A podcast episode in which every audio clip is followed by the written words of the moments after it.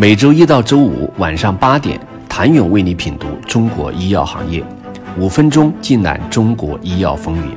喜马拉雅的听众朋友们，你们好，我是医药经理人、出品人谭勇。近日，工信部发布了四部门关于加强短缺药品和国家组织药品集中采购中选药品生产储备监测工作的通知，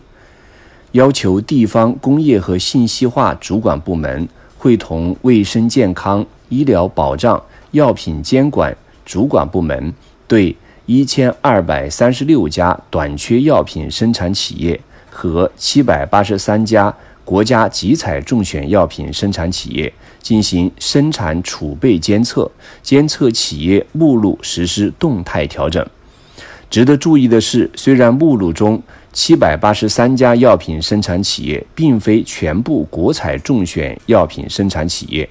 但被监测的国家集采中选药品不仅涉及第一批到第五批集采药品，还涉及第六批胰岛素集采药品。在企业规模方面，齐鲁、扬子江、科伦等本土大药企。GSK、诺和诺德、拜耳等跨国药企也赫然在列，这也是首次如此大规模的由工信部会同卫健委、医保局、药监局四部门联合对国家集采药品生产企业进行药品生产储备监测工作。根据通知要求，每月十号前，集采中选药品生产企业通过短缺药品生产供应监测预警平台填报国家集中采购药品生产供应监测报表。企业所填报的信息不仅包括药品信息、药品供应量信息、药品院内销量信息，还包括核心原辅料供应情况、核心原辅料价格情况。以及中选地区的回款率、回款金额等涉及到中选企业保障药品供应、稳定药品供应价格的相关信息。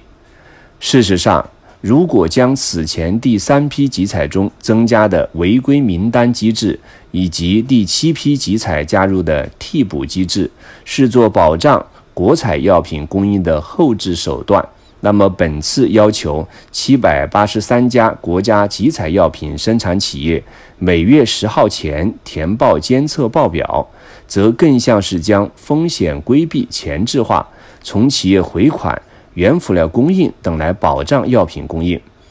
自二零一八年开展带量采购以来，国家或各地方集采中中选产品断供。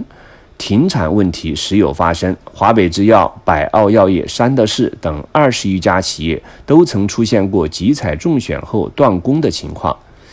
药企断供往往与产能或价格因素有关。普遍来看，药企断供的风险主要来自原材料大幅上涨，导致无法继续按照中选集采价格供货，或是生产线出了问题，工厂停产或减产无法供应。中选后断供。带来后果是严重的。去年九月，国家医保局发布价格招采信用评价严重和特别严重失信评价结果，其中第三批国家组织药品集中采购品种布洛芬缓释胶囊的中选企业华北制药，在山东省未能按协议供应约定采购量，华北制药被列入违规名单。取消华北制药自二零二一年八月十一号到二零二二年五月十号参与国家组织药品集中采购活动的申报资格。同样因为断供被列入严重失信的还有百奥药业。二零二一年九月，河北省公共资源交易中心发布公告称，百奥药业的 NT 卡维片为国家组织药品集中采购试点扩围中选品种。在河北省多次出现配送率低等供应问题，二零二一年五月到六月更是出现停产断供等问题，且均未提前告知集中采购机构及集采单位。依据相关文件规定，百欧药业在河南省医药价格和招采信用失信等级评定为严重。百欧药业表示，恩迪卡韦断货的原因主要是疫情、原料药涨价。断货等原因导致产能不足，工信、医保等联合出手监测七百八十三家国采中标药企能解断货危机吗？请您明天接着收听。谢谢您的收听。想了解更多最新鲜的行业资讯、市场动态、政策分析，请扫描二维码或添加医药经理人微信公众号“医药经理人”医药行业的新闻与资源中心。我是谭勇，明天见。